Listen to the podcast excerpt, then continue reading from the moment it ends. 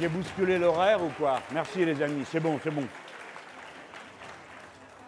Je crois que j'ai un peu déréglé euh, l'horaire ou quelque chose comme ça parce que tous ceux qui organisent cette journée, à qui je veux dire vraiment un merci immense, hein, euh, qui sont euh, tant de bénévoles et ceux qui sont venus participer, vous savez, à la tenue du, salon qu'il y a eu là dehors, ont vraiment fait un, un, travail magnifique et de votre part à tous, je l'espère, je veux leur dire merci de grand cœur.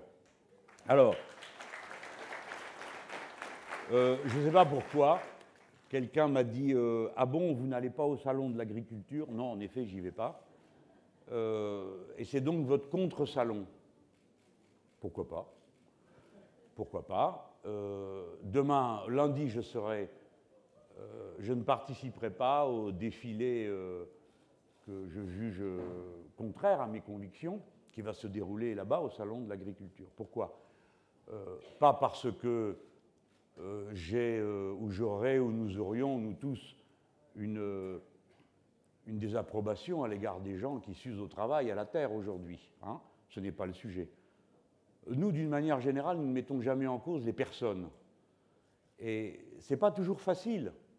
Des fois, c'est un peu compliqué même d'expliquer à quelqu'un qu'on désapprouve absolument le système auquel il participe sans condamner sa personne, ni ses efforts, ni sa force d'enthousiasme dans l'existence. La condition des paysans dans notre pays, qui sont de moins en moins nombreux du fait de la politique agricole menée par l'Union européenne, qui a été entièrement captée par euh, l'agroalimentaire, et l'agroalimentaire par la finance agricole, a conduit euh, la paysannerie française à un état de désarmement, de dénuement absolument inouï le nombre des exploitations fermées est absolument vertigineux, et ceux qui restent sont tellement endettés, à l'exception de quelques-uns des plus gros et des plus importants, qu'ils mènent une vie qui est un tracas permanent, et souvent sans perspective, au point qu'il se suicide un paysan tous les deux jours dans notre pays, dans une indifférence et un silence glaçant.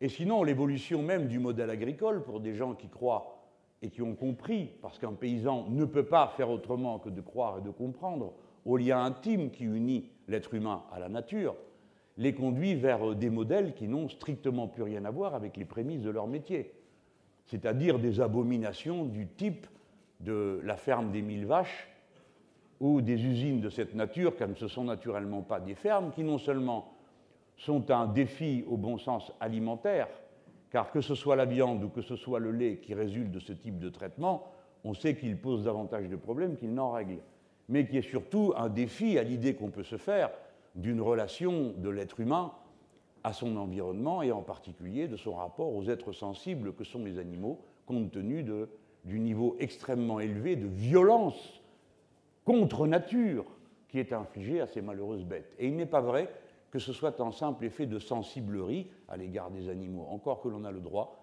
d'avoir euh, de la sensibilité à l'égard d'autres êtres sensibles traités de cette manière-là. Mais c'est surtout sans doute une manière de se représenter ce qu'est notre existence, notre rapport à l'alimentation et au futur de l'humanité. Alors, non, je n'irai pas au salon car je désapprouve absolument, totalement et radicalement le modèle d'agriculture productiviste et que je crois que euh, si les élections nous sont favorables, nous mettrons une politique en œuvre pour en finir radicalement avec l'agriculture productiviste dans notre pays. Et bien sûr, le premier effort, sera demandé à la paysannerie, qui est aujourd'hui au travail, à qui euh, nous donnerons les moyens de bifurquer, hein, c'est-à-dire de changer tous leurs dispositifs de production, en tenant compte évidemment du fait que nous aurons à les libérer du poids invraisemblable de la dette qui pèse sur eux, car je n'ai pas envie d'entrer à cet instant, ce n'est pas mon sujet sur le thème, mais le principal problème des sociétés euh, d'Europe et des Amériques, ce n'est pas la dette publique, c'est la dette privée, qui souvent est infiniment supérieure à la dette publique. Et dans la dette privée, il y a tous ces investissements qui pèsent sur le dos de la personne des paysans à qui on a fini par convaincre qu'il fallait acheter ceci, cela, investir toujours plus, toujours plus, toujours plus, en sorte que bien sûr ils sont précipités dans l'abîme. Le libéralisme leur a nuit euh, d'une manière qui devrait les faire méditer. J'ai connu la période où étaient installés les quotas laitiers. c'est-à-dire la limite qu'il y avait à la production du lait de manière à réguler le marché. Depuis que l'humanité est humanité, on n'a jamais considéré que la nourriture était une marchandise comme les autres. Et en particulier, les éléments qui permettent de fabriquer de la nourriture ont toujours été ou stockés ou mis en réserve de, manière à permettre de passer les mauvais moments, ceux de famine, ceux de moindre production, et ainsi de suite. Et dans, le libéralisme, ce qui s'est passé, c'est qu'on a voulu faire croire que c'était un produit comme un autre, et en particulier le lait. On a donc levé les quotas laitiers. Évidemment, qu'est-ce qui se passe dans ce genre de situation? Exactement comme ça a été le cas pour le cochon ou d'autres produits euh, de, la nature. Ben, quand vous levez les quotas, tout le monde se met à produire. Comme euh, c'est paye, eh ben, vous investissez encore davantage et on vous dit, ben, puisque ça a marché, il faut continuer, il faut investir, vous endettez encore plus. Et puis l'année d'après ou l'année qui suit, vous tombez dans une crise de surproduction, les prix baissent, tout s'effondre et vous n'arrivez plus à rembourser la dette et par conséquent, vous fermez votre entreprise agricole et un plus gros que vous vous a absorbé la logique constante, permanente dans tous les domaines, et en particulier dans celui particulièrement sensible de l'agriculture, puisqu'il s'agit de notre alimentation, de nos paysages et de l'équilibre de la nature dans lequel les êtres humains se trouvent, est absolument incompatible avec la main invisible du marché qui ne réglera jamais rien, mais dont on est absolument certain qu'elle déréglera toujours tout. Si bien qu'une agriculture respectueuse de l'être humain et de l'environnement ne peut pas être une agriculture capitaliste, car le système capitaliste est financiarisé et la finance exige des taux de profit qui sont incompatibles avec les cycles du temps long d'une agriculture paysanne et écologique.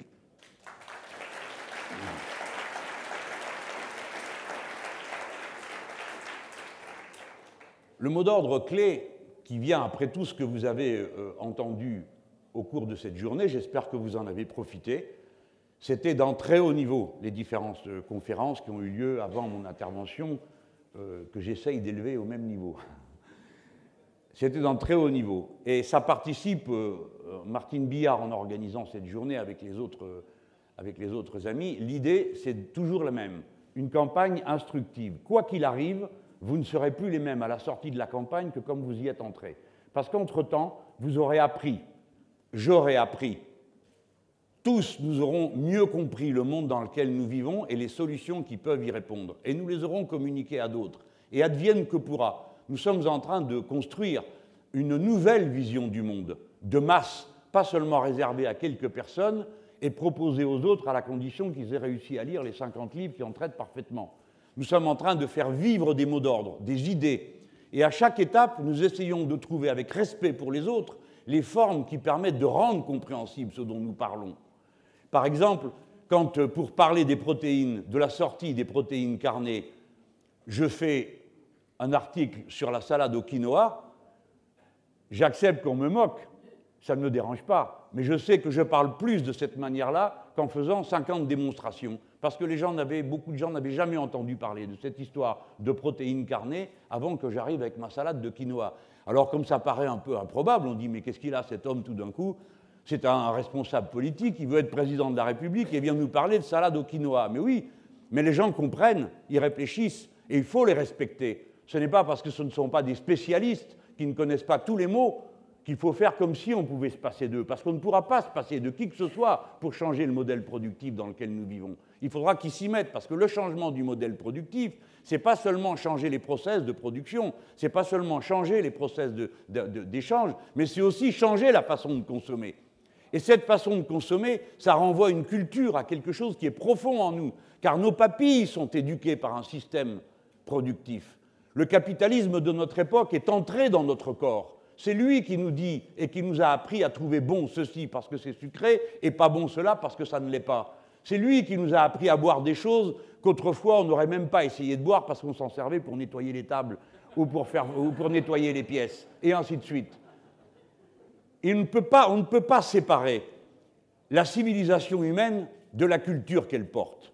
Sa production et ses échanges sont toujours le résultat d'une manière d'être culturellement. Et là, le capitalisme s'est emparé des manières d'être. Il s'est emparé des goûts. Dites voir les gens. Autrefois, il y a bien longtemps, on coupait les mains des gens qui mettaient du sucre dans le pinard pour le chaptaliser. Hein Aujourd'hui, c'est permis par les règlements.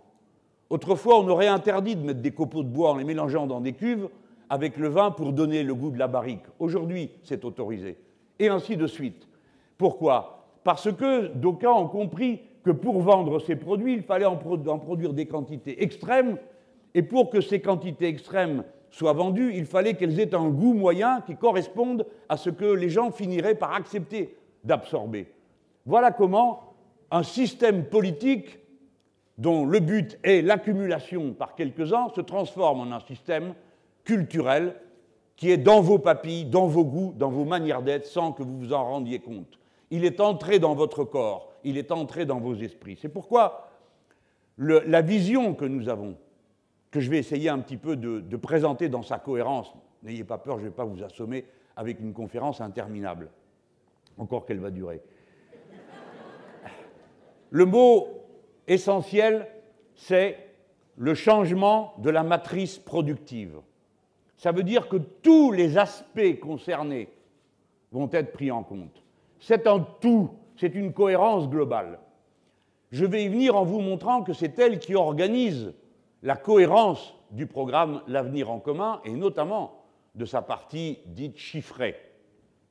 Mais auparavant, je veux venir sur le point essentiel de notre culture commune, de lequel se déduit le principe essentiel de notre action politique à cette étape de notre conscience politique et de sa construction.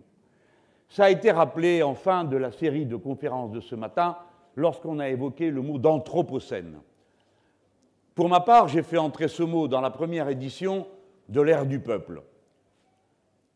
Et ensuite, j'ai été content de le retrouver dans la bouche d'autres candidats. Et c'est une bonne chose je ne réclame pas de droit d'auteur, c'est même pas moi qui ai inventé le mot, mais M. Paul Crutzen.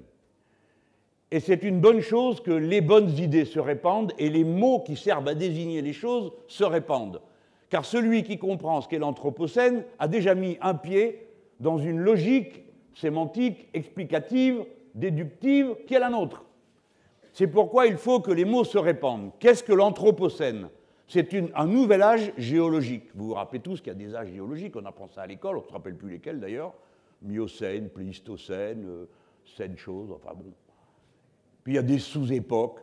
Bon, pardon hein, pour les scientifiques, ils doivent être outrés de m'entendre parler comme ça, avec cette désinvolture euh, de ce qu'ils mettent au point. L'Anthropocène, c'est un moment. Alors, les, géologues, eux, et les, gens qui analysent la Terre, euh, ils, discutent pas pendant, je ils discutent pendant des heures, mais ils se basent sur des faits matériels.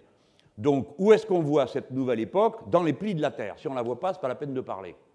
Donc, il y a des moments dans les strates où on voit qu'une variété d'animaux, de, fossiles ou un aspect, un matériau apparaît, et puis ensuite il disparaît. À la période suivante, il n'y est plus. Bon, bah, c'est une autre période. Eh bien, il y a une période qui s'appellera l'Anthropocène.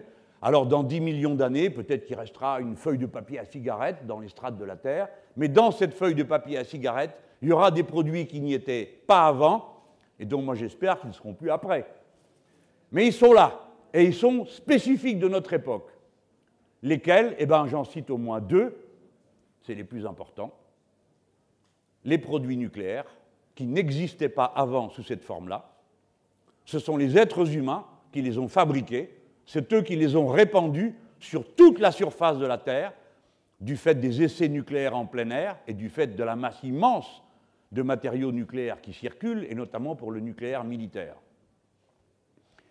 Et après ça, le plastique, qui lui non plus n'existait pas dans les périodes précédentes, et nous espérons qu'il n'existe plus dans les périodes suivantes, puisque nous, nous produirons un autre plastique à partir des algues et à partir de matériaux biodégradables, car nous voulons mettre un terme au fait qu'il y ait des continents entiers, notamment en mer, de sacs plastiques et d'objets de toutes sortes qui flottent et qui infestent la nourriture euh, des animaux marins, au point que cela produit les désastres que vous savez. On en retrouve des quantités incroyables euh, dans les estomacs de ces bêtes. L'Anthropocène signifie que la chétive créature humaine, le singe nu, est parvenu à un point de sa vie en communauté tel qu'il modifie la nature elle-même, et plus exactement la planète elle-même. Il la modifie parce qu'il lâche des quantités incroyables de CO2 dans l'atmosphère, plus qu'il n'y en a jamais eu au cours des 65 millions d'années précédentes. Il la modifie parce qu'à lui tout seul, il transporte plus de gravats, de sable que tous les vents, les fleuves et tout ce que vous voudrez de la nature. Et si donc il est capable de modifier cet environnement de cette manière, cela signifie qu'il est en passe, aujourd'hui, tel qu'on examine les choses, de le détruire. Le changement climatique est commencé. Il va nous mettre tous au pied du mur, tous ensemble ou chacun pour soi. La logique dominante de la société humaine, c'est chacun pour soi aujourd'hui. Il va nous mettre au défi d'un changement qui ne menace pas la nature. La nature n'en a rien à fiche de nous. Elle continuera même si nous disparaissons tous il restera euh, des insectes, il restera toutes sortes de créatures, d'animaux, mais pas nous.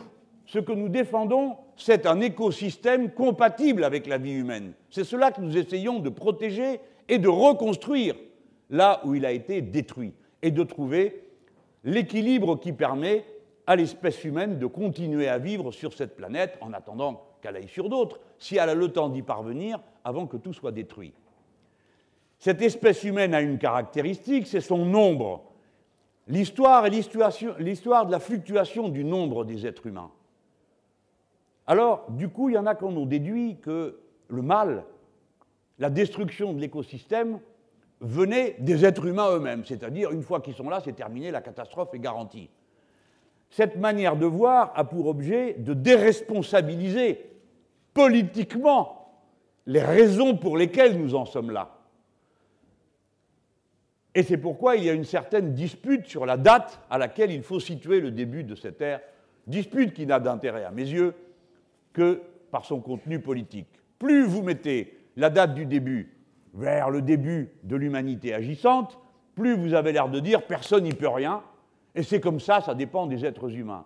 Plus vous partez de l'examen précis des faits, c'est-à-dire à quel moment décolle le processus de diffusion massive de CO2 dans l'atmosphère, d'acidification sans précédent des océans et des mers, etc., vous tombez sur un moment qui est une double connexion. Première connexion, c'est le moment où l'humanité est passée à 2 milliards. Il avait fallu 200 millions d'années pour arriver au premier milliard, à peine 100 ans pour arriver au deuxième milliard, et ensuite c'est quasiment tous les 13 ans qu'on augmente. Nous voilà rendus à 7 milliards d'êtres humains. Je suis né dans un monde où il y en avait 2 milliards. Chaque fois que l'humanité double, on observe qu'elle modifie radicalement l'une ou l'autre de ses pratiques. Par exemple, quand elle est passée à l'agriculture après avoir fait de la cueillette. Par exemple, quand elle est passée à l'élevage après avoir fait la chasse. Eh bien, en 2013, pour la première fois dans l'histoire de l'humanité, on a mangé davantage de poissons d'élevage que de poissons pêchés. Non seulement parce qu'on s'en pêche moins, mais surtout parce qu'il s'en produit davantage. Et combien d'autres modifications de cette nature peuvent être repérées dans l'échelle du temps? Nous sommes donc dans ce phénomène. Mais ce n'est pas les êtres humains, c'est le choix particulier du modèle de civilisation lié à la pensée de l'accumulation qui est la caractéristique principale du capitalisme, qui n'a pas de sens s'il n'est pas accumulateur. Et il accumule d'abord et surtout du travail gratuit. C'est pourquoi on voit décoller le premier impact supervisible de la présence humaine dans la trajectoire de l'Anthropocène, c'est quand les Espagnols débarquent dans le Nouveau Monde. Les maladies, davantage que la guerre et quoi que ce soit, et les microbes qu'on y amenait, phénomène purement biologique, ont décimé aux alentours de 45 millions de personnes. Si bien qu'on voit dans les carottes glaciaires qu'à ce moment-là, il y a moins de CO2 dans l'atmosphère, et pour cause, tous ces gens ne faisaient plus de feu, ne se nourrissaient plus, puisqu'ils étaient morts. Donc on a un repère qui confirme le rapport qu'il y a entre la forme de la civilisation humaine et son environnement global. Eh bien, nous voyons qu'à partir des années 50 décollent tous les phénomènes que je vous ai décrits en même temps que la population s'accroît, mais en même temps, en même temps que se produit l'accélération vertigineuse de l'accumulation capitaliste, jusqu'à des points que tout le monde connaît, qui est celui que nous avons sous les yeux aujourd'hui, qui accumule des milliards et des milliards et des milliards qui circulent dans la bulle financière, qui ne correspondent plus à aucune production, mais qui dominent toutes les productions du monde. Voilà l'état du moment. Alors je vous l'ai dit, la principale leçon à retenir, c'est le lien qu'il y a entre la politique, la culture, le modèle économique et le monde dans lequel nous vivons, le seul dans lequel nous pouvons vivre qui inclut donc toute la biodiversité. Je vais y venir dans un tout petit moment. Mais je ne peux pas résister au plaisir de vous dire que vous n'êtes pas loin du donjon de Vincennes. Vous l'avez repéré en arrivant. Bon, quand on parle de donjon, on parle des fossés où il s'est passé des choses pas très drôles, notamment pendant la Deuxième Guerre. Mais ce n'est pas cet épisode-là que je veux évoquer. Je veux évoquer un épisode qui nous est venu à l'esprit tandis qu'on cheminait en venant ici. Benoît Schneckenburger, qui est, comme vous le savez, le responsable du service d'ordre de France Insoumise, mais qui est également docteur en philosophie. Et donc, ah ben c'est comme ça, et professeur de karaté. Il n'y a que chez nous que c'est comme ça, mais bon, il est les deux à la fois.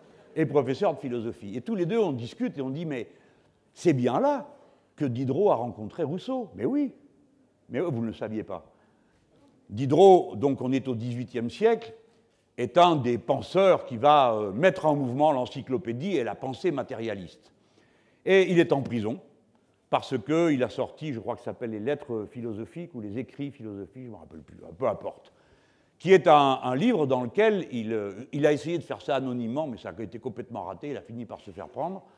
Et dedans, c'est un manifeste athée, matérialiste et naturaliste. Et il reprend les thèses de Newton et il, il avance une idée qui, qui, pour vous est banale, mais qui à l'époque est incroyable, qui est de dire il y a une productivité inventive de la nature. Il est en quelque sorte, je brutalise un peu les faits intellectuels, le précurseur d'une dialectique du hasard et de la nécessité. C'est-à-dire, euh, ben, les choses se passent, et puis là-dedans, la nature fait le tri, et ce qui était d'abord un monstre n'en est plus un à l'étape suivante, parce que la bestiole s'est acclimatée, et ainsi de suite. Et euh, au fond, Diderot, comme tous les hommes des Lumières, se disent, ben, du moment qu'on sait, ça va aller mieux, parce qu'on le sait. Et ça a quand même à voir avec ce qu'on dit aujourd'hui, parce qu'aujourd'hui, vous avez des gens qui disent, mais bon, ben, si on écoute les savants, ça va s'arranger. Parce que les savants, ils savent, et puis ils vont nous dire, alors nous, on va dire, ah ben c'est bien, vous avez raison, on va le faire. Sauf que ça s'est jamais passé comme ça. Parce que les savants peuvent bien dire tout ce qu'ils veulent, à la fin, celui qui commande, c'est celui qui a le fric. Et si lui, ça ne lui convient pas, et si le système dominant, c'est l'accumulation, eh ben vous vous ferez aussi maltraiter que moi dans une émission de France 2.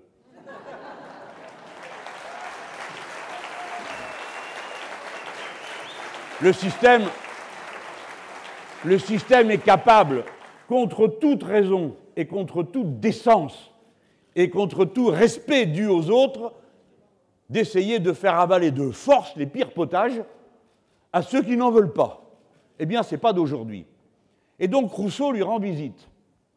Et au cours de la visite, il va se passer un, un, petit quelque chose qui va avoir des suites, mais Rousseau lui rend visite. Et la discussion roule sur ça. Est-ce que quand on va savoir, euh, ça va s'arranger? Là-dessus, Diderot lui dit, écoutez, il y, a, un texte formidable, une question formidable qui est posée par l'Académie de Dijon, vous savez, à l'époque, ça se faisait, et c'était sur les sciences, les arts. Et Rousseau dit, ah ben je vais le faire, je vais, je vais écrire. Et la thèse de Rousseau dans ce texte, après cette discussion, c'est qu'il ne suffit pas de savoir, quand bien même les Lumières le croyaient à l'époque, que le progrès de la connaissance ne suffirait pas, qu'il y fallait une réforme morale et politique pour accomplir ce fait que ce qui se sait et qui est de l'ordre rationnel et de l'intérêt commun puisse entrer en application. Vous voyez ce cheminement, mes amis? L'un s'est dit, ah ben, si on sait, eh ben, ça va s'arranger parce que les lumières vont se répandre. Et l'autre dit, attention, ça ne suffira pas. Eh bien, moi, je vous dis de même, il ne suffira pas qu'on sache que nous sommes en train de rouler à l'abîme avec ce modèle productif avec cette agriculture, il ne suffira pas qu'on répète du matin au soir que jamais jusqu'à présent dans l'histoire de l'humanité, l'atmosphère n'a contenu 400, 400 parties par million de CO2 comme c'est le cas aujourd'hui. Jamais auparavant. Et ceci est la garantie d'un changement majeur du climat, mais de toute une série de paramètres liées à la nature, au point qu'on a parlé d'une sixième vague d'extinction des êtres vivants qui correspondait à l'ancien équilibre. Ça m'amène à dire que dans l'ancienne vision du monde, qui était celle de ma génération et de pas mal de gens qui sont ici dans cette salle, ou d'autres qui n'y ont pas pensé et qui croient que ces idées ont toujours cours, on ne comprenait pas l'intérêt général humain dans son contenu révolutionnaire. On pensait qu'il s'agissait simplement d'une catégorie philosophique, plus ou moins discutable. L'intérêt général humain est un fait objectif qui n'est plus discutable. si l'écosystème est détruit, tous les êtres humains, quelles que soient leurs idées, disparaîtront en même temps, quelle que soit leur position sociale. Dès lors, il y a bien un intérêt général humain, mais un intérêt général humain qui ne veut pas dire qu'il n'y a pas des conflits d'intérêts entre humains. C'est au contraire, il y a un conflit d'intérêts majeur entre êtres humains, et c'est au nom de l'intérêt général humain que nous allons essayer de le régler. C'est à cela que sert la politique. Mais à aucun moment nous ne devons perdre de vue que pendant des générations, nous avons cru que ceux qui feraient l'émancipation de la personne humaine, ceux qui le libéreraient, ce qui lui permettrait de s'affirmer en tant qu'être pensant, on a pensé tout ce temps que ce serait en s'arrachant à la nature qu'on y parviendrait, qu'en quelque sorte, la nature était le niveau primaire et quasi animal qui nous rabaisserait aussi longtemps qu'on ne chercherait pas à s'en arracher. Longtemps, l'idéologie du progrès a été une idéologie aveuglée sur la technique. On croyait que par essence, toute technique était bonne. Et nous autres, ceux de gauche, en tout cas les gens comme moi, je ne sais pas qui est dans la salle, on confondait le développement de la société, l'amélioration de la condition humaine avec le développement des forces productives. On ne croyait qu'à ça, le béton, l'électricité, et on pensait que comme ça, on réglerait les problèmes de l'humanité, avant de comprendre que non seulement on ne les réglerait pas, mais qu'on créerait des conditions épouvantables pour tous. Cette idée de s'arracher à la nature, qui était l'ancien paradigme, comme on dit, c'est un peu pédant, hein, l'ancien principe ou moteur ou mot d'ordre, hein, c'est là-dessus qu'il faut revenir. Et il faut aller à une autre idée. Mais quand j'y pense, il y en a parmi vous qui ont, lu le bouquin de Vercors, euh, Les animaux dénaturés. Tout à l'heure, on parlait de ça. Je ne me rappelais plus de la fin. Euh, c'est un livre qui paraît après-guerre, et ça raconte qu'on a découvert une tribu bizarroïde dans un coin. Euh, ils ont l'air de gros singes, mais il y a un doute. La preuve, c'est qu'on les fait travailler à la mine. Et il y a des gens qui disent, mais ce n'est pas des animaux, c'est des êtres humains. Ah ben non, disent les autres, c'est des animaux. Ah ben non, c'est des êtres humains. Et voilà que, je ne vais pas vous raconter tout le bouquin, hein, voilà que vient à naître un enfant qui résulte de l'union d'une de ces personnes, qui s'appelle les tropies, je crois, et, d'un être humain, Homo sapiens. Et à la naissance, ça a été fait exprès, l'enfant est sacrifié. Et celui qui a fait le sacrifice va dire c'est moi qui l'ai fait. Donc vous devez m'inculper et vous me devez me condamner pour meurtre parce que c'est une personne humaine. Et un procès commence. Va-t-il être condamné parce qu'il a tué une personne humaine ou bien va-t-il être gracié parce que ça n'en est pas une? Donc commence une grande discussion sur qu'est-ce que c'est être un être humain. Hein? bon, je vous le passe. Ce qui est intéressant, c'est la conclusion. Bien sûr, c'est un être humain. Mais pourquoi? Alors l'un dit c'est la forme du pied, l'autre dit c'est les mains. Alors il y a plein d'arguments. Hein à chaque fois. Euh, on, évoque même le rire, parce que Rabelais dit que c'est le propre de l'homme. Non, euh, les singes se marrent, hein, à propos. J'aimerais bien savoir de quoi pour rigoler avec eux, mais bon, il y a peut-être une occasion perdue dans cette affaire. Hein. Et à la fin, ça se termine comme ça, c'est que quelque chose que ne fait aucune bête, dit le livre, hein, c'est un livre qui date de 1947 ou des choses comme ça, quelque chose que fait aucun être humain, aucun autre être euh, à part les êtres humains, c'est cuisiner. Et ceux-là, là, les tropies, ils cuisinent. Ils fument euh, ce qu'ils mangent hein, sur, sur, un feu. Et donc le juge en déduit que du coup, c'est des êtres humains parce qu'ils ont l'air d'apprécier différemment, ils discutent entre eux, on croirait des Français, euh, de ce qu'ils ont mangé cette fois-là. Et j'aime pourquoi cette histoire m'est venue à l'esprit, parce qu'à la fin, ça se termine par une histoire de cuisine, quand même, c'est un débat gros comme ça, hein, et ça se termine par c'est des êtres humains parce qu'ils font de la cuisine. Ben, mais ça nous rapproche de ce que vous venez de voir à l'instant à la télé. Vous voyez, mes amis, l'humanisation de la société est dans les assiettes. Et il est probable que la révolution citoyenne commence par les assiettes. Et je crois que c'est aussi vieux que l'humanité. Il doit bien avoir ici. Pourquoi?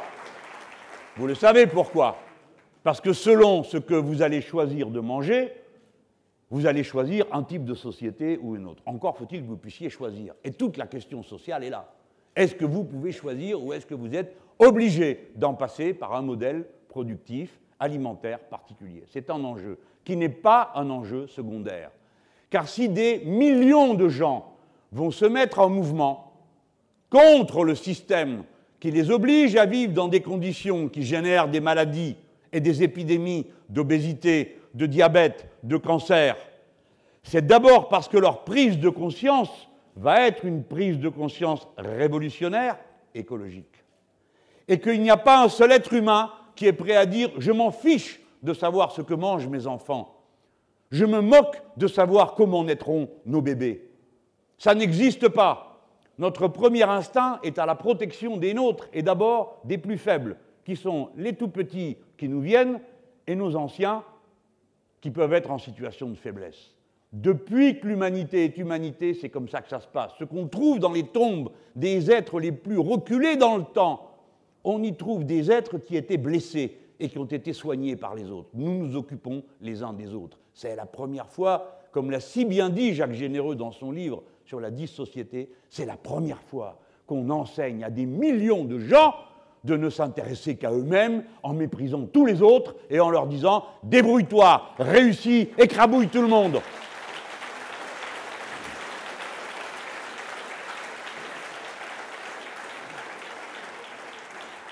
Donc, nous en tenons pour une autre cohérence.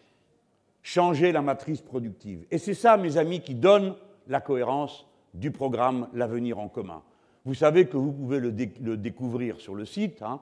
Euh, ça s'appelle l'AEC, c'est ça hein, L'avenir en commun.fr, qui est euh, le résultat du travail d'une personne qui a décidé de donner ce coup de main à la campagne.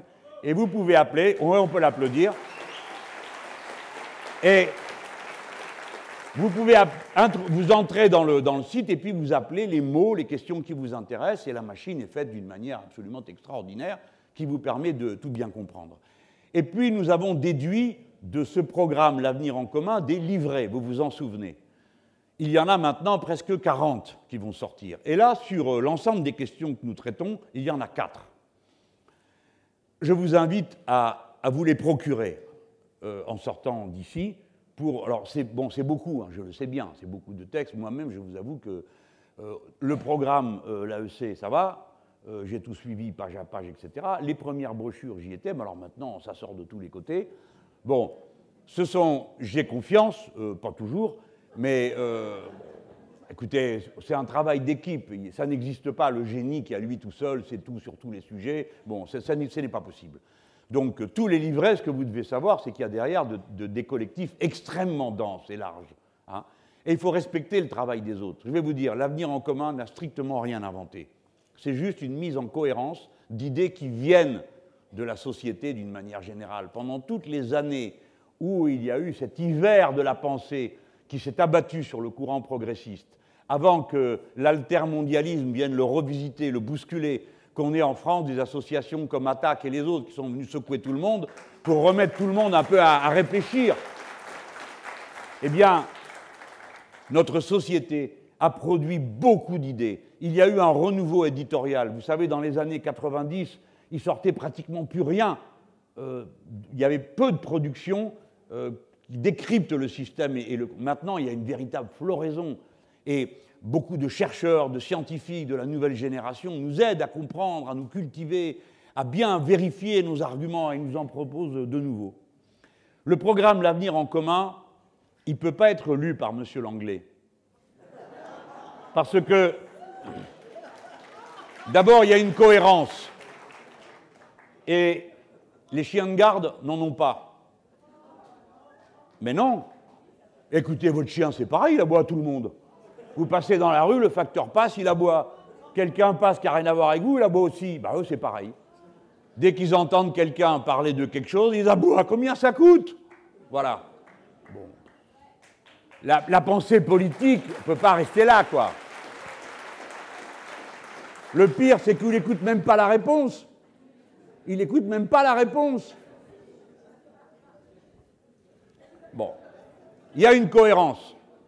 Je vais essayer de la résumer. Il y a une cohérence qui commence par partir de la politique. Si nous voulons refonder la nation et la République par une assemblée constituante, c'est une stratégie révolutionnaire. Ça ne peut pas être dix personnes se réunissent dans un coin, écrivent un texte et vont demander aux gens Tiens, qu'est-ce que vous en pensez? C'est comme ça qu'a été fait la constitution de la Ve République par un groupe qui travaillait autour de Michel Debré sous les ordres du général de Gaulle. C'est une des formes. Ensuite, la Constitution a été changée 22 fois sans qu'on demande l'avis du peuple français. Si bien qu'on a maintenant cette étrange chose, cette monarchie présidentielle avec des machicoulis moyenâgeux, le 49-3 qui permet en six coups de passer une loi sans que personne en veuille, et ainsi de suite.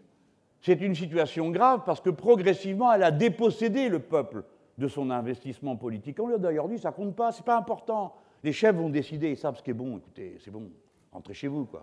Vous savez pas, vous, vous n'avez pas fait les grandes écoles, de quoi vous parlez. Bon, allez, allez, allez, allez, circulez.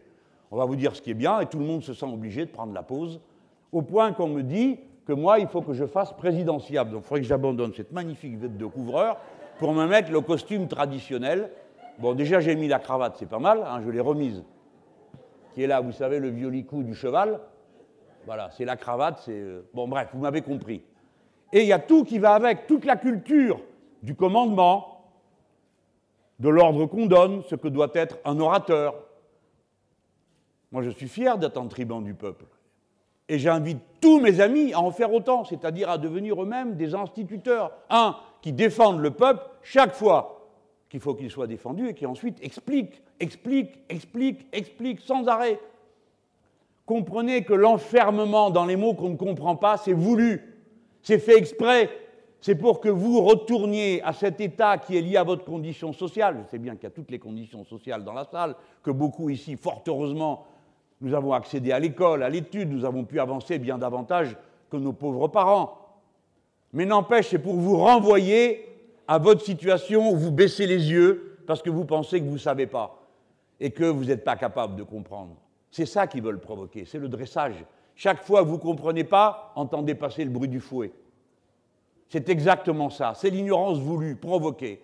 Et dans la politique, ça aboutit à ce résultat que vous-même, vous vous finissez par dire mais bon, on n'y arrivera pas. C'est trop compliqué. Il n'y a rien de plus simple que de faire une assemblée constituante. Il suffit de la constituer. Et les gens ensuite, ils se mettent au travail. Et tous, vous avez, bien sûr, et les gens se mettent au travail. Mais qu'est-ce que ça veut dire? Fondamentalement, quelque chose qui part du fond, c'est vous vous réapproprier la décision collective. Et si vous vous la réappropriez, comme vous n'aimez pas qu'on se moque de vous, vous vous la réappropriez pour décider. Et vous ne supporterez plus que quand vous décidez quelque chose, ce soit le contraire qu'on fasse. Exactement comme en 2005, pour ceux qui, comme moi, ont voté non, on n'a pas supporté derrière que nos représentants politiques fassent comme si on avait dit oui, alors qu'on avait tous été votés. Alors, maintenant, comme il ne faut pas que ça dure, je viens sur la cohérence. Le moteur économique du programme, c'est qu'on redémarre l'activité. Je dis bien l'activité. Je suis gêné par le mot croissance parce qu'il porte une contradiction en lui-même. Nous ne sommes pas pour la croissance infinie puisque la ressource n'est pas infinie. Donc je préfère parler de l'activité, la relance de l'activité. 100 milliards. Comprenez bien. Pourquoi 100 milliards? Évidemment, vous n'avez jamais vu un milliard. Alors donc 100, euh, qu'est-ce que ça vous fait? Ça fait combien de zéros? On n'en sait plus rien à la fin. Mais il ne faut pas avoir peur et se laisser intimider. Je vais le comparer à deux, autres, chiffres. Les 100 milliards en question, c'est les 100 milliards que la puissance publique aurait dû investir dans l'économie du pays si elle avait continué à investir comme dans le passé. Car dans notre pays, le premier investisseur, ceux qui mettent des sous pour faire des choses, c'est l'État et les collectivités locales. Ce n'est pas les grandes boîtes du capitalisme. Ce n'est pas eux qui mettent l'argent. Eux, ils prennent l'argent. C'est pas pareil. Eux, ils font peser sur toute la production et sur tout ce que vous faites un impôt privé qui s'appelle le profit. Et ils prennent plus d'argent pour se le répartir qu'ils n'en réinvestissent pour leurs propres entreprises. 100 milliards si vous trouvez que la somme, alors vous dites d'accord, on aurait dû, mais ça n'a pas eu lieu. Je vais le comparer à une autre, à un autre chiffre. Il y a un député de droite qui a fait le total des dépenses fiscales. Ça, à la fin, on plus que les mots veulent dire. Ça veut dire des faveurs fiscales, des baisses d'impôts de toutes sortes qui ont été consenties entre 2000 et 2010. Il dit ça aboutit à 100 milliards de moins tous les ans dans les caisses de l'État. Vous avez bien entendu? Si ces 100 milliards y étaient toujours, il n'y aurait déjà plus de déficit. Pour commencer, je ne parle pas de la fraude fiscale, il y en a pour 80 milliards. Mais rien que ça, si on avait maintenu le niveau là où il était, et que je sache, c'était quand même pas le communisme de guerre à cette époque-là. C'était une société capitaliste parmi d'autres. Donc on voit bien comment c'est un appauvrissement délibéré de l'État qui a permis aux uns d'accumuler, tout en montrant l'État comme l'ennemi, en disant, vous voyez, ça ne marche pas. Ben forcément, si vous enlevez chaque jour quelque chose, eh ben, à la fin, vous arrivez à l'os et la machine ne fonctionne plus. Et les gens qui sont dedans souffrent misère, ne supportent plus rien, s'exaspèrent, des fois arrivent au burn-out, des fois ça ne tient que par eux. Le système de santé aujourd'hui et l'hôpital public, ça ne tient par rien d'autre que le personnel qui est dedans et qui est à bout de nerfs. Et qui est à bout de nerfs. Et je pourrais vous parler comme ça d'école et de bien d'autres choses. Voilà pour les 100 milliards. Une fois que vous prenez cette somme de 100 milliards, que nous n'aurons pas de difficulté à trouver parce que c'est de l'argent pour de l'investissement, ça n'est pas du fonctionnement, ce n'est pas pour payer des gens pour travailler, même si au bout du compte, il y aura des gens qui travailleront.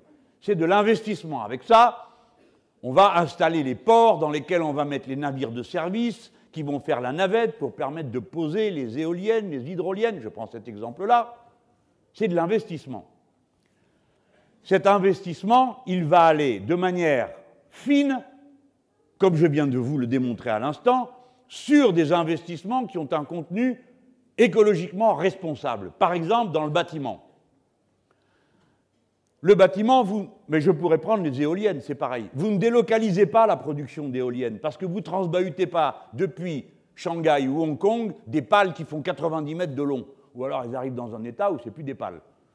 Donc vous êtes obligé de les produire près des zones où elles vont être installées, et donc de les fabriquer là. Et vous avez intérêt à raccourcir tous les circuits, en particulier de rapprocher la production des aciers dont vous avez besoin pour faire ces pales. Et évidemment, ça consomme beaucoup de travail humain. Mais si je prends l'exemple du bâtiment, c'est ce que je disais l'autre jour. L'exemple du bâtiment, il y aura construire, mais il y aura d'abord assurer leur étanchéité thermique, toutes ces choses qu'il y a à faire. Ça, vous ne le délocalisez pas. Ce n'est pas possible d'aller chercher à l'étranger ce que vous êtes en train de faire là, parce que c'est là qu'on va le construire. Ah oui, on peut aller chercher des ouvriers à l'étranger. Mais pourquoi faire? C'est ce qu'on a fait dans les années 70. C'est comme ça que, de propos délibérés, le patronat de ce pays a organisé une vague d'immigration qu'il a lui-même organisée avec des gens à qui on a raconté des histoires qui pensaient qu'ils allaient faire des tas de choses et qui ont fait tout ce qu'ils ont pu pour s'en sortir. Et ensuite, quand leurs familles sont venues, les enfants souvent ont fait des études et ils ont été brillants parce que les parents, pour eux, c'était leur accomplissement. Hein. Alors vraiment, faisons France de tout bois. Hein. Bon, je continue mon histoire. Quand vous prenez un objectif comme zéro obstacle, qui est une revendication centrale des associations de personnes en situation de handicap, eh bien vous voyez bien que ce n'est pas les grands groupes et les grands trusts qui vont commencer à installer des pentes dans les escaliers pour que vous puissiez les monter, des rampes, etc. C'est forcément les entreprises locales. Et ça, forcément, par des gens du coin. Parce que je disais tout à l'heure, la seule manière que vous ayez aujourd'hui de faire l'immigration qu'ils font, elle est à l'intérieur de l'Europe. Et ça s'appelle travailleur détaché. Et un travailleur détaché, c'est quelqu'un qui a un statut tout à fait particulier, c'est qu'il ne paye pas, son patron ne paye pas les cotisations sociales du pays dans lequel il est. Par conséquent, c'est le dumping social et le dumping fiscal qui est encouragé par ce type de pratique. Donc l'investissement, il va aller là où on a, on a la certitude qu'on va produire écologiquement de manière responsable et produire de l'emploi dans notre pays. Mais la cohérence ne se comprend que si on comprend le fil conducteur écologique de ce déploiement politique. C'est 3 millions d'emplois qui sont attendus de cette façon. Je ne vais pas faire toute la liste, c'est saoulant. Il y, a, un slide, enfin un, visuel euh, pour ça. Mais je prends l'exemple. 400 000 emplois paysans, puisque j'ai commencé par ça tout à l'heure. C'est l'évaluation de nos amis pour faire une agriculture paysanne écologique. C'est 400 000 emplois. Vous comprenez que Ces 400 000 emplois, il va falloir les trouver. Il va falloir proposer à 400 000 personnes d'aller à la Terre. Et c'est possible d'y aller si, un, leurs conditions sociales sont acceptables, leur niveau de formation, car croyez pas que l'agriculture bio, c'est les passants dans la rue qui savent la faire. Hein. Ça nécessite un certain niveau de connaissance, d'éducation et de qualification. Toutes les fermes que j'ai pu voir qui fonctionnaient en bio fonctionnaient avec des gens qui avaient fait des études. Vous aviez des BTS, c'est-à-dire des brevets de techniciens supérieurs, vous aviez des bacs pro, vous êtes ingénieur agronome. Il faut une grande connaissance parce que non seulement il faut produire dans des conditions différentes, des fois il faut réparer la terre, car c'est le seul métier où vous réparez l'outil de production en même temps que vous produisez. Ça existe dans peu de métiers, cette affaire-là. Et en même temps, ça vous signale une chose, c'est que un modèle de production écologiquement responsable consomme du travail humain. Si vous pensez que c'est les robots qui vont produire de l'agriculture vivrière, vous vous trompez. Je ne dis pas qu'ils ne produiront pas d'autres choses, mais comme me disait Martine Billard quand on en parlait, elle me dit la principale critique que je fais à l'idée que les robots vont remplacer les êtres humains, c'est qu'ils ne les remplaceront que pour faire la même chose. Et que justement, ce que sont en train de faire les êtres humains aujourd'hui, c'est précisément ce qu'il ne faut plus faire. Le travail agricole pour faire une agriculture paysanne écologique nécessite beaucoup de main-d'œuvre. Et il faut donc changer les méthodes. Et là, nous avons la preuve qu'en cultivant autrement, et notamment sur des parcelles vivrières, c'est-à-dire en cessant d'avoir l'omnibulation de produire des quantités pour les livrer à l'export qui vont assassiner les agricultures des autres pays, mais permettre d'amples récoltes de subventions européennes pour les plus grosses entreprises. Si on rompt avec ce modèle, il faut beaucoup de monde et on aperçoit que chaque personne vit correctement, si le produit est payé correctement, d'une parcelle beaucoup plus petite que toutes celles qu'on a imaginées. Car l'agriculture productiviste tire misérablement quelques centaines d'euros à l'hectare, là où l'agriculture écologique et paysanne tire les mêmes sommes de surface bien moindres qui permettent à des gens de vivre correctement. Vous avez peut-être vu dans l'émission le Claude Buchot, du canton de Beaufort dans le Jura, eh bien lui, sur sa terre, il a loué un hectare. Il voulait voir. Cet homme, il fait partie, vous savez, des précurseurs. Dans les années 70, il commençait à faire son truc, on l'aimait beaucoup, mais on disait, c'est un original, hein, parce qu'il plantait des choses, et puis euh, comme il disait, il prenait plus les bouillies, les machins, tout ça.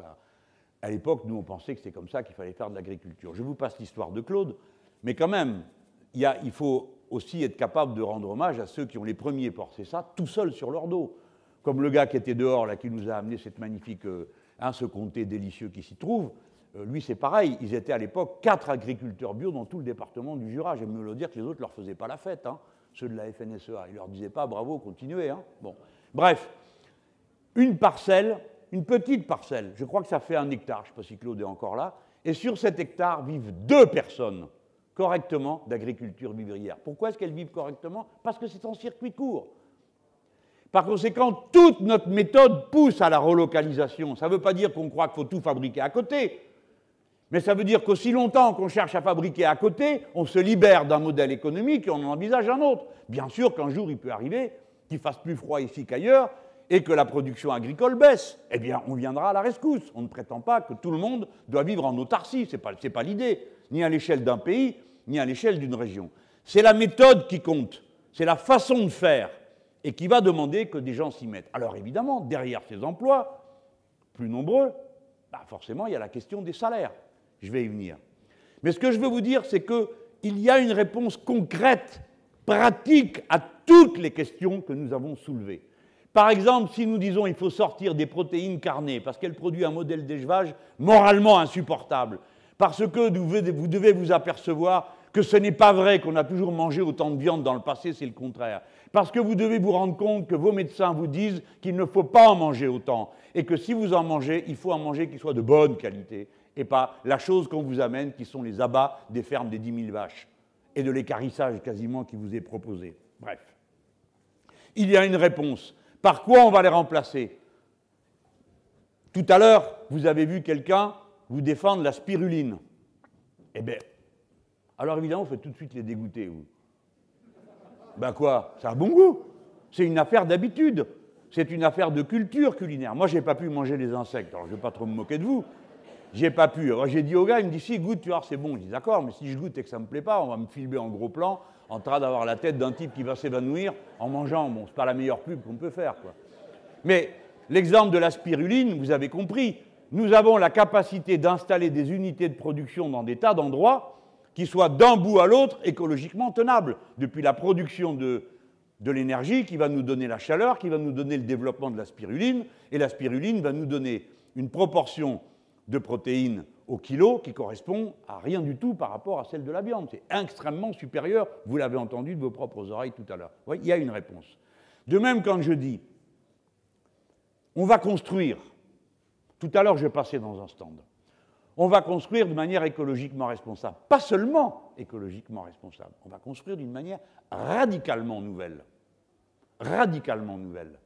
C'est-à-dire qu'il faut que tout le monde comprenne qu'on ne peut pas continuer à faire du béton en allant défoncer tous les fonds de mer, toutes les plages du monde, parce qu'à ce rythme-là, il n'y a plus de plages à la fin de ce siècle. On en est là. Alors évidemment, tout le monde peut faire semblant de dire non, je ne suis pas au courant, je ne le crois pas, ça paraît énorme, etc. Peu importe, c'est commencé. Le processus est commencé. Il faut donc arrêter de construire d'une manière qui dévore de cette façon les sables et les gravats de la nature. Alors qu'est-ce qu'on va faire d'autre? Eh bien, il faut construire dans des matériaux tenables. Un, le bois, nous sommes la forêt, la première forêt d'Europe pour sa biodiversité, peut-être que vous ne le savez pas, mais la forêt française avance, évidemment, puisque les paysans reculent. Donc la forêt avance.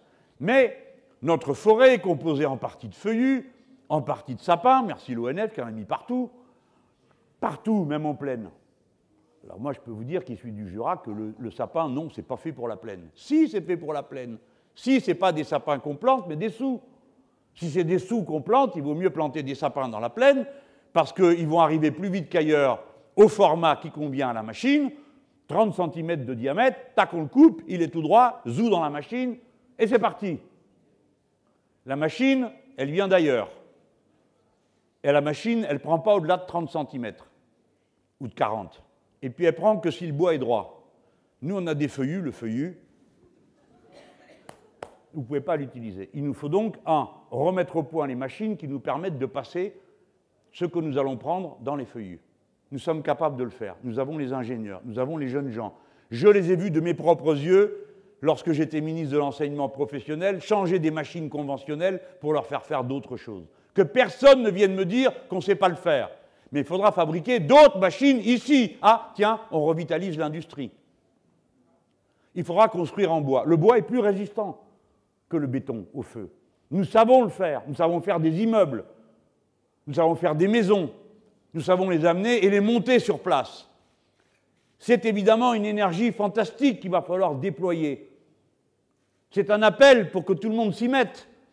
De nouvelles filières vont exister, de nouveaux métiers vont exister, de nouveaux savoir-faire vont être, vont être appelés. Et puis après, je me balade et on me montre la construction en terre. Je ne sais pas comment vous réagissez vous, mais la plupart du temps, moi, je fais comme tout le monde. Hein. Je suis un littéraire, pas un ingénieur. Donc je me dis, oh là là, une maison en terre, il pleut, tu t'as plus de maison, quoi. Les gens qui connaissent sont scandalisés. Ils disent, mais alors vous n'y connaissez vraiment rien, monsieur Mélenchon. Bah non, ce qu'il vous dit, j'y connais rien. Mais vous ne savez pas, me dit-on, que 50% de l'habitat de la planète, vous entendez? 50% est en terre. Eh bien moi, je l'ai appris. 50% de l'habitat de la planète est en terre. Et apparemment, je n'ai pas entendu dire qu'ils passent leur journée à reconstruire leur maison. Et d'ailleurs, on m'a montré, dans ce beau livre que j'ai là, qu'on m'a offert, ça c'est le truc bien quand on fait ce que je fais, on m'offre des tas de livres. Alors j'en ai des piles et des, piles. C'est ce livre-là. Et dedans, on voit, on voit des immeubles qui font 10, 12 étages en terre. On voit une tour qui fait 100 mètres en terre. Donc on voit, quand vous y réfléchissez, alors j'ai dit oui, bon d'accord, mais enfin là-bas, c'est euh, le Yémen, tout ça, il fait chaud. Bon, enfin, il fait chaud entre deux bombardements, euh, comme pendant. Mais oui, oui, mais bon, parce que je vous rappelle qu'en ce moment, des pauvres gens sont en train de mourir euh, à longueur de. dans une indifférence qui fait. quand même, qui, finit par écœurer. Hein. Bon, ça m'étonnerait. Enfin bon, c'est pas le sujet, la Syrie, le Yémen et l'Irak aujourd'hui, mais c'est pour dire. Donc ça existe, on sait le faire. Si on y réfléchit, alors on me dit en France, je dis mais en France ça n'existe pas. Si, monsieur Mélenchon, ça existe. 15% de l'habitat de notre pays est en terre, vous le saviez? Non, vous ne le saviez pas, ne me racontez pas d'histoire. Il n'y a pas que moi qui ne le sais pas. Il n'y a pas que moi qui ne le sais pas. Il y en a plein ici qui ne savaient pas. Non, je ne savais pas. 15%. Écoutez-moi, réfléchissez à ce que ça veut dire. Si vous décidez de construire des immeubles, et même des cités de cette façon-là, vous ne pouvez rien délocaliser. Rien ne sera produit ailleurs. Tout sera produit ici. Les techniques, tout est au point. Si nous dirigeons le pays, nous pouvons immédiatement démarrer. Qu'est-ce qui est au point? La technique de construction, le matériau, matériau composite, parce qu'on y mélange d'autres choses avec cette terre pour qu'elle devienne plus dure et plus solide que du béton. Les formations pour former les ouvriers, les ouvrières hautement qualifiées dont tu auras besoin pour construire ces maisons. Toutes les questions juridiques qui ne sont pas rien dans une société comme la nôtre, c'est bien normal, toutes les questions qui touchent aux assurances et à toutes ces questions-là. Tout est prêt. Il ne manque plus qu'une chose, la volonté politique. La volonté politique, c'est la clé de tout. Nous savons tout faire. Et si nous décidons de faire des bâtiments qui vont partir de ces techniques, je l'ai pris exprès, cette technique et cette idée, parce qu'elle frappe l'esprit, parce que ça fait réfléchir, parce que tout d'un coup, ça nous met à côté des routines, qui est que quand on pense à une maison, on pense à du béton, on pense à, et voilà, aux choses qu'on a toujours vues. Et tout d'un coup, ces personnes qui sont là, qui ont inventé, qui ont cherché, qui ont été en première ligne pour faire avancer les idées, nous amènent ce magnifique cadeau, résultat de leur intelligence, de leur travail collectif, qui est une nouvelle technique qui répond exactement aux besoins qui sont les nôtres, c'est-à-dire des matériaux sains. Le mode de construction actuel est malsain. Le PVC, tout le reste, toutes ces choses qu'il y a là, sont malsaines. La construction en terre est saine. Elle est sur le plan thermique extrêmement rentable, et ainsi de suite. J'ai pris cet exemple pour inciter à réfléchir, pour inciter à imaginer, mais aussi pour pousser à avoir confiance en soi. Nous savons faire, nous pouvons changer radicalement le cours de la civilisation humaine. Et si nous le montrons comme nous l'avons déjà fait en 1789, mes ancêtres n'y étaient pas, mais sans doute les vôtres, comme nous l'avons fait pour la Terre entière, ça vaudra pour la Terre entière.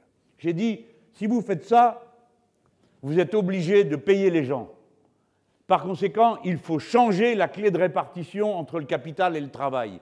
Au cours des 30 dernières années, 10 points sont passés des poches des uns à ceux des autres. Il faut rétablir l'équilibre. Alors vous dites, c'est pas très révolutionnaire. Bah si, c'est quand même, d'ailleurs, vous n'avez qu'à voir, au premier euro, ils poussent des cris. Donc qu'est-ce que ça va être quand on va leur prendre quand même 120 euh, milliards, quoi? C'est ce qu'il faut. Vous n'avez pas vu déjà dans la presse, ils disent que ça y est, je vais rançonner tout le monde. Euh. Tout ça parce qu'on a inventé qu'il y aurait 14 tranches d'impôts et que donc tout le monde allait devoir contribuer en fonction de ses moyens et pas seulement de sa position sociale qui lui permet de s'évader. Et qu'avec l'impôt universel, et notamment même quand tu habites à l'étranger, tu payes la part que tu dois à l'État français, avec ça, ils peuvent aller, s'ils veulent, jusqu'en enfer, ils m'y retrouveront.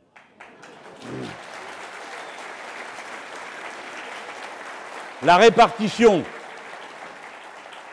La bataille écologique contient la bataille pour la répartition différente de la production de la richesse entre le capital et le travail. On ne peut pas avoir une politique écologique si on n'a pas une compréhension de la nécessité anticapitaliste de la politique que nous devons conduire. Ça ne va pas ensemble. L'accumulation et une politique écologiquement responsable, ça n'est pas possible. Vous ne pouvez pas faire du 14 ou du 15% de profit sur un immeuble en terre. C'est impossible. Et d'ailleurs, ce n'est pas souhaitable. Et d'ailleurs, on n'a même pas envie d'essayer de leur donner 8 ou 9 ou je ne sais quoi. C'est ça qu'il faut bien comprendre. Donc vous voyez comment les questions se tiennent investissement, mode de production, emploi, salaire. Tout se tient dans la perspective écologique. Et maintenant, je peux regarder les autres indicateurs. Vous avez vu comment il s'est sauvé l'autre soir? Alors, il était là avec ses deux paires de pompes, là. Le modèle capitaliste le plus vomitif de l'histoire. Nike.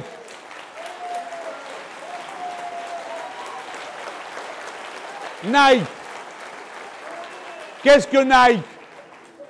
Alors on dit euh, c'est un marchand de chaussures. Ben vous, vous dites ça. Mais Nike, lui, il dit pas ça. Ses patrons dit nous. Nous, on a une licence, des dollars et un carnet de commandes. Et voilà ce que c'est. Et ils arrivent dans un pays et ils disent voilà, il faut produire ça, ça, ça en telle quantité à tel prix. Vous voulez pas, tant pis, on va ailleurs. Non, non, restez. Non, non, restez. Ben oui, mais enfin, il y a un problème. La loi dans notre pays, ça ne permet pas. Ah ben tant pis, on s'en va. Non, non, restez. Les ouvriers ne sont pas contents, ils font la grève en Corée. Pouf, on envoie l'armée. Que demander les ouvriers? L'application du Code du travail de leur propre pays. De leur propre pays. Eh bien, on a envoyé l'armée pour les corriger de cette mauvaise pente. Une fois que Nike a pris ses godasses, les a vendues à je ne sais pas qui, qu'est-ce qu'elle fait l'usine? Ben, elle continue à faire des chaussures. Les mêmes. Et après, ils disent Ah, quelle horreur la contrefaçon. Pardon, ce n'est pas de la contrefaçon, c'est la même chose. Sauf qu'il n'y a pas l'étiquette dessus. Et voilà ce qui est devenu le capitalisme de notre époque un capitalisme tributaire. Il n'investit pas dans des machines, il n'investit pas dans des usines, il ne se sent pas responsable de quoi que ce soit, il se sent responsable que d'une chose, le tribut qu'il va prélever sur des gens pour leur verser à des actionnaires de sociétés de fonds de pension. Voilà leur modèle, voilà ce qu'on m'a mis sur la table. Et c'est à moi qu'on vient de demander d'être raisonnable. Vous comprenez bien, monsieur Mélenchon, que pour avoir ces deux magnifiques pompes de chez Nike, hein, eh ben, il faut qu'on traite les ouvriers en France comme on traite les ouvriers là-bas. Voilà. C'est ça leur leçon ultime. Alors tout d'un coup, il a senti que la mâchoire du piège s'approchait. Je lui ai dit Ah bon, vous avez un problème avec le commerce extérieur Parlons-en. Parlons-en. Moi, je pense que nous allons le rendre excédentaire. Alors là, il s'évanouit. Comment vous allez le rendre excédentaire en dépensant davantage, donc vous allez donner aux gens des moyens d'acheter. Vous connaissez la leçon, j'espère. Comme les gens vont avoir le moyen d'acheter, puisque les gens sont des animaux, ils vont acheter n'importe quoi, hein, parce que ça leur plaît d'acheter n'importe quoi. Eux, ils pensent que nous sommes une troupe de gens inconscients. Ce n'est pas vrai. Les gens cherchent à être responsables. Les gens sont bienveillants. Les gens veulent s'occuper des leurs d'une manière honnête et digne. Voilà pourquoi les produits de l'agriculture bio se vendent de plus en plus alors qu'ils coûtent plus cher et que pourtant les gens gagnent moins. Eh bien, même dans cette situation, ils font tous les efforts pour se comporter normalement. Et maintenant, quand vous allez acheter un fichu t-shirt ou un machin qui vous coûte 3 ou 4 euros ou 10, je sais que vous commencez à avoir honte. Vous commencez seulement. Mais il faut avoir honte. Moins cher, c'est toujours cher pour quelqu'un. Moins cher, c'est de la souffrance à un bout, de l'esclavagisme à un bout, c'est du dégât naturel. Voilà ce que veut dire moins cher. Sauf quand on arrive à faire un bond, un saut technologique. Mais la chose vaut ce qu'elle vaut. Et le capitalisme s'est construit d'âge en âge sur l'accumulation, l'appropriation du travail gratuit des gens. L'esclavagisme a joué un rôle central dans la première phase de l'accumulation capitaliste parce que c'était l'appropriation du travail gratuit ou semi-gratuit des esclaves. Et ainsi de suite. Sans cesse, il n'a cessé d'aller à la recherche de travail gratuit en quantité toujours plus grande, c'est-à-dire payer des gens bien moins, bien moins, bien moins, toujours bien moins que la valeur de ce qu'ils produisaient. Alors pourquoi nous allons mettre les comptes d'aplomb? Parce que les gens que vous allez mieux payer vont essayer de se comporter d'une manière plus responsables dans leurs achats.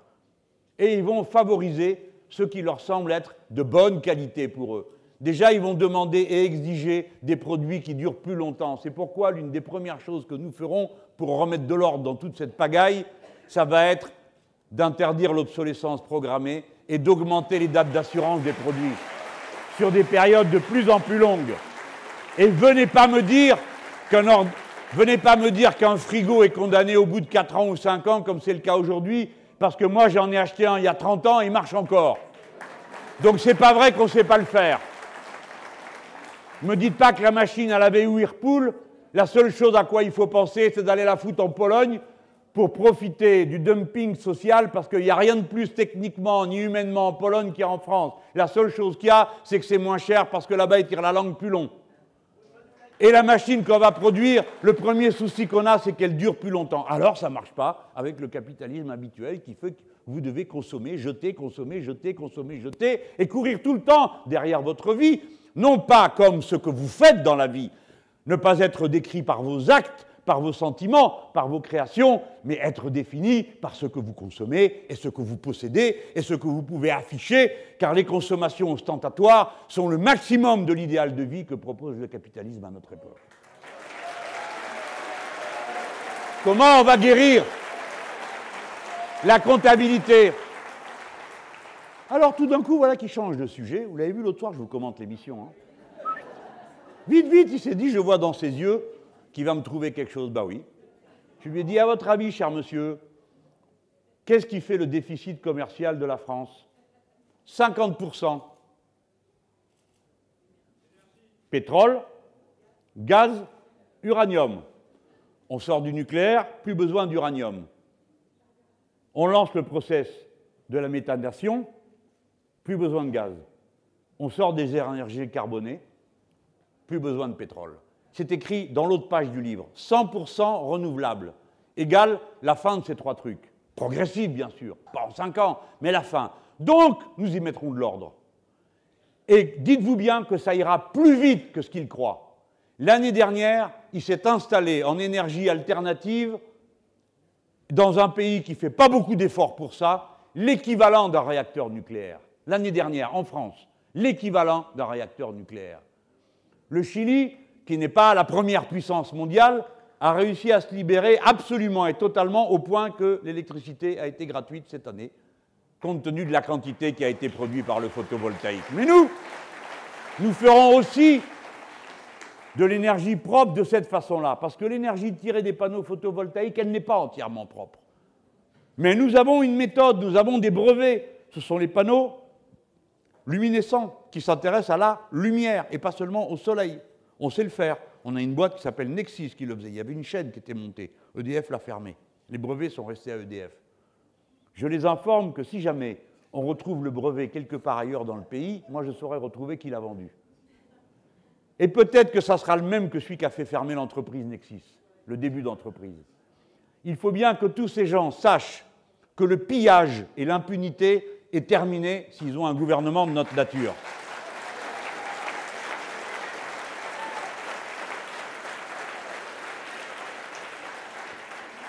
J'avance. Là, je viens de vous parler d'un des éléments. Vous savez, eux, ils ne connaissent que la comptabilité au point d'oublier l'économie. Bien sûr, dans l'économie, il y a de la comptabilité. Mais l'économie, c'est d'abord l'économie, c'est-à-dire les êtres humains produisant et reproduisant leur propre existence matérielle. Pour ceux qui connaissent les anciens textes, hein. ben, ça tient en une formule. La comptabilité, c'est après, on enregistre, on constate, on organise, on équilibre, etc. Mais d'abord l'économie. Eh bien, quand nous parlons de protectionnisme solidaire, il s'agit d'empêcher un certain nombre de produits de rentrer au prix auquel ils sont facturés, qui ne contient pas la totalité du prix réel. Si vous faites rentrer quelque chose qui a été produit au prix de l'esclavagisation des gens, le prix social réel que coûterait le même produit par quelqu'un payé normalement, il n'y est pas dedans. On le rétablira. Ça s'appelle des taxes à l'entrée, des taxes sociales. De la même manière, du point de vue écologique, taxer les produits qui rentrent d'après les kilomètres qu'ils ont faits et déjà pas foutre par terre les barrières d'écotaxe, hein, soit dit par parenthèse, où ils ont cédé ridiculement, ridiculement, et ça coûtait une somme absolument monstrueuse de céder de cette façon. Peut-être qu'il y avait de meilleures idées, mais là, quand même, c'était trop. Bref, coller sur les marchandises les taxes qui correspondent à la consommation ou à la production de CO2 et à leur déplacement, c'est le seul moyen de commencer à arrêter le grand déménagement du monde. Parce que ça n'aura pas de trêve. Vous avez vu qui dirige les États-Unis d'Amérique. Aujourd'hui, la première puissance du monde est dirigée par des gens qui n'ont aucune conscience écologique, qui n'ont que la conscience de leur portefeuille et qui se fichent du reste. Ces gens sont des irresponsables. Et ils vont entraîner le monde non seulement à accélérer la catastrophe écologique, mais peut-être aussi la catastrophe géopolitique. Donc vous voyez comment tout se tient investissement, emploi, salaire, import-export, protectionnisme solidaire. Dernier élément, c'est évidemment la question de notre rapport à l'Europe. Vous ne pouvez pas mettre en place la politique économique que je vous décris dans le cadre des traités actuels. Vous ne pouvez pas. Ce n'est pas être contre l'Europe de dire ça, c'est être contre une situation qui est intenable et qui ne peut pas durer parce qu'elle nous conduit à nous affronter les uns avec les autres dans nos pays et entre les pays. Et voilà pourquoi aujourd'hui, mes pauvres amis, je vais revenir sur le contenu précis, Voilà pourquoi aujourd'hui, vous savez de quoi il parle, l'unique contenu du rêve européen, faire l'Europe de la défense. L'Europe de la défense, c'est l'Europe de la guerre, parce qu'on n'a toujours pas compris de qui on va se défendre, vu que pour l'instant, personne ne nous attaque. Et que quand vous accumulez une puissance militaire, c'est pour vous en servir. Et deuxièmement, l'Europe de l'euro, la monnaie unique et l'armée comme modèle, comme idéal européen. Naturellement, ça ne tient pas. Mais mettons ça de côté. Peut-être que vous aimez l'argent et les armées. Les armées, pourquoi pas? Il en faut bien une, notamment la nôtre. Mais l'essentiel, c'est que tant que vous n'avez pas d'harmonisation sociale, tant que vous n'avez pas d'harmonisation fiscale, vous ne pouvez pas arrêter le grand déménagement à l'intérieur de l'Europe. Une délocalisation sur deux en Europe, c'est à l'intérieur de l'Europe. Ce n'est pas chez les Chinois. Les Chinois n'ont rien à faire de nous aujourd'hui. Ils se débrouillent tout seuls. Il y avait bien que les racistes qui pensaient qu'ils seraient juste capables de faire des ombrelles. Aujourd'hui, c'est eux qui produisent l'essentiel des ordinateurs du monde. Ce n'est pas des ombrelles, ni des castagnettes. Comme ceux qui disaient, il n'y a qu'à leur faire faire ça, ça va les occuper. Ben tiens, voilà, ils sont occupés ce coup-là. Vous le comprenez? C'est une vision du monde folle qui a conduit à un résultat fou dans le seul but d'accumuler. Et maintenant, ils ne savent plus comment s'en débrouiller. Par conséquent, sans harmonisation fiscale, sans harmonisation sociale, on ne peut pas faire une politique écologique. Et sans protectionnisme solidaire aux frontières, on transforme le monde en passoire. Parce que nous sommes, l'Europe, la première puissance économique du monde, ce qui nous crée des responsabilités particulières. Et l'Europe se comporte d'une manière plus irresponsable que les États-Unis d'Amérique à l'égard des autres pays.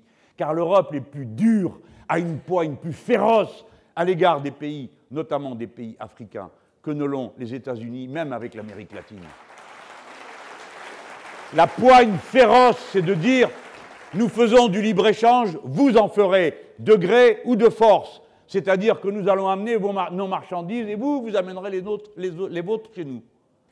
Et comme l'a dit le président de l'Afrique du Sud, c'est une, une mauvaise blague, votre affaire.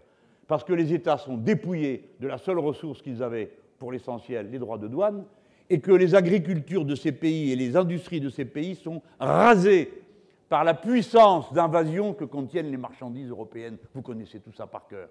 C'est ce modèle-là qui ne peut plus durer. Et pour ça, il faut sortir des traités. Alors il faut arrêter aussi les faux procès entre nous.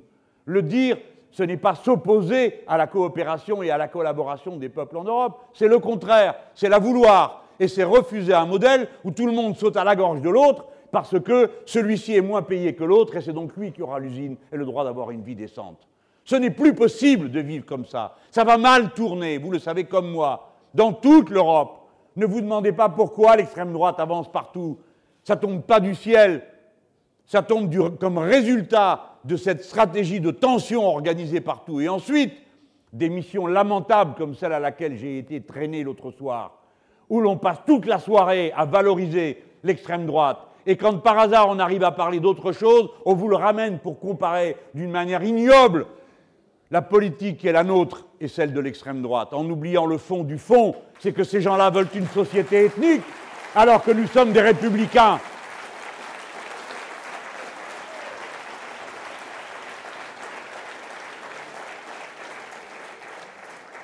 Maintenant, j'achève. J'ai essayé de montrer cette cohérence, comment toutes les parties du programme se tiennent autour de son organisation écologiquement responsable. C'est ça qui permet de comprendre comment on passe d'une case à l'autre à l'intérieur de ce programme.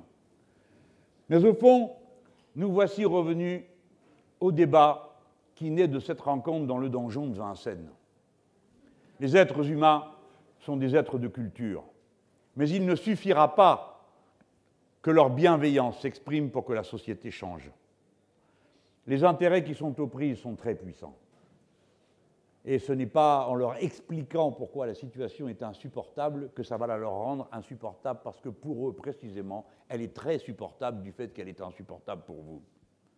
Il y a là une contradiction totale entre le 1% qui s'approprie tout, les 80 personnes qui, à elles toutes seules, possèdent autant que la moitié de l'humanité, et cette moitié de l'humanité et ce 99%, le peuple. Mot qui, au XVIIIe siècle, à l'époque où se rencontrent Diderot et Rousseau, n'a pas évidemment le même sens qu'aujourd'hui. Nous nous parlons de cette immensité humaine regroupées dans ce qu'on continue à appeler des villes, mais qui n'a plus aucun rapport avec ce qu'était la ville il y a fût même 50 ans. Ces immenses conurbations, 5, 6, 10, 50 millions d'habitants, 75% d'entre eux se retrouvant bientôt au bord de la mer, neuf des grandes métropoles du monde au bord de la mer, laquelle mer est en train de monter, et qui va générer 250 millions de gens qui vont se déplacer du fait du changement du climat, etc. etc. Nous voici donc venus au moment où la transformation à laquelle il faut procéder est une transformation globale. Il ne suffira pas de changer les modes de production, même s'il est indispensable de le faire. Il faut changer les modes de consommation. Et pour changer les modes de consommation, il faut répartir différemment le nécessaire pour vivre entre tous ceux qui ont à vivre et à éduquer les leurs. C'est donc, en quelque sorte, après une longue période d'aveuglement technicien, qui nous a fait oublier une leçon qui, elle, venait du XVIe siècle et dont tout le monde se souvient, j'en suis sûr ici, pour l'avoir subi à l'école, de ce bon Rabelais, dont je pense être un disciple, pour la raison que je pense que les choses se marquent plus dans l'esprit quand on sourit que quand on fait peur à tout le monde. Et j'aime que l'humour vienne illustrer ici ou là et faire retenir. C'est cette fameuse idée que science sans conscience n'est que ruine de l'âme. On ne peut pas gérer une société avec la seule idée que ça va s'arranger tout seul, parce qu'on va trouver miraculeusement, je ne sais quoi, qui va remplacer toutes les servitudes humaines, qui ne sont des servitudes qu'aussi longtemps qu'elles reposent sur les uns et pas sur les autres mais qui deviennent tout simplement la condition humaine quand chacun en prend sa part. Point. C'est ça l'égalitarisme qui permet de comprendre ce que peut être une société humaine. Et c'est notre politique au fond. Après qu'on se soit vu déposséder du temps, des saisons, les saisons n'existent plus, puisqu'en toute saison, on mange de tout. Autrefois, on savait, nous autres les Français qui nous intéressons surtout à la nourriture, on savait les saisons avec ce qu'on mangeait les saisons ont disparu. Le temps a disparu, il n'y a plus ni nuit ni jour dans certaines activités humaines. Jusqu'ici, entre ceux qui travaillent et sont appelés à travailler la nuit, il n'y a plus de rythme, même le dimanche, même le samedi. L'argent commande tous les rythmes. L'argent du temps très court établit sa domination sur tous les temps sociaux dans la société. Le temps court, le temps de la transaction à la nanoseconde, c'est pour ça qu'on va non pas fermer la bourse, comme l'ont dit l'autre soir, ces pauvres malheureux de France 2, mais interdire la cotation en continu, et ainsi de suite. Au fond, quand tous les aspects humains de ce qu'on considérait comme une société humaine ont été retirés, notre politique consiste à dire que nous allons de nouveau humaniser la société humaine nous allons y rétablir les temps et les cycles qui sont ceux de la vie humaine, qui ne sont pas le cycle court, du temps court. La vie dans ses constructions est faite de temps long. L'espèce humaine s'est constituée comme elle est dans le temps long, pas dans l'instant.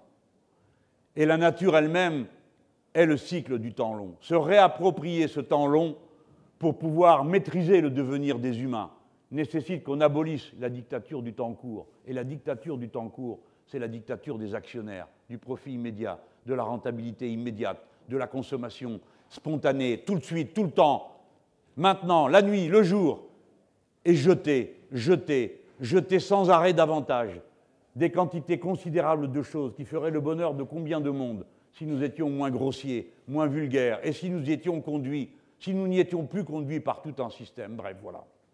C'est ça le monde et le sens que nous faisons. Non, nous ne construirons plus jamais avec l'idée d'une rupture avec la nature pour construire notre émancipation. L'idée qu'on s'émanciperait en rompant avec la nature est l'idée avec laquelle, à laquelle nous devons renoncer. Et c'est pourquoi le symbole que nous avons adopté pour cette campagne, c'est l'idée de reconquête de l'harmonie entre la nature et les êtres humains. Le phi que vous voyez là, et pas seulement le phi de philosophie, amour de la sagesse, pas seulement un résumé assez bien trouvé de France Insoumise, phi, c'est, paraît-il, en plus de l'amour de la sagesse, à condition qu'on sache qui est sage, c'est celui de l'idée d'une harmonie. Le phi, paraît-il, correspond à la proportion harmonieuse, qui statistiquement vous semble harmonieuse chaque fois qu'on vous la présente. C'est ce fameux nombre d'or, comme on dit. Le phi essaye d'exprimer le projet ultime de l'avenir en commun, le projet ultime auquel nous aspirons, non seulement, pas seulement politiquement, mais philosophiquement, moralement, exactement comme le disait Rousseau. Il ne suffira pas qu'on sache ce qui est bon, il faut une réforme morale et politique jusqu'au bout. Et de ce point de vue, si elle était bien préparée par Diderot, c'est quand même Rousseau qui avait raison.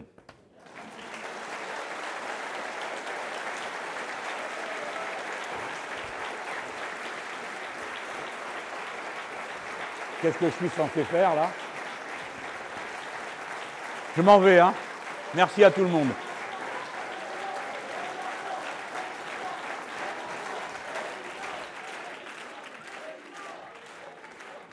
Je vais maintenant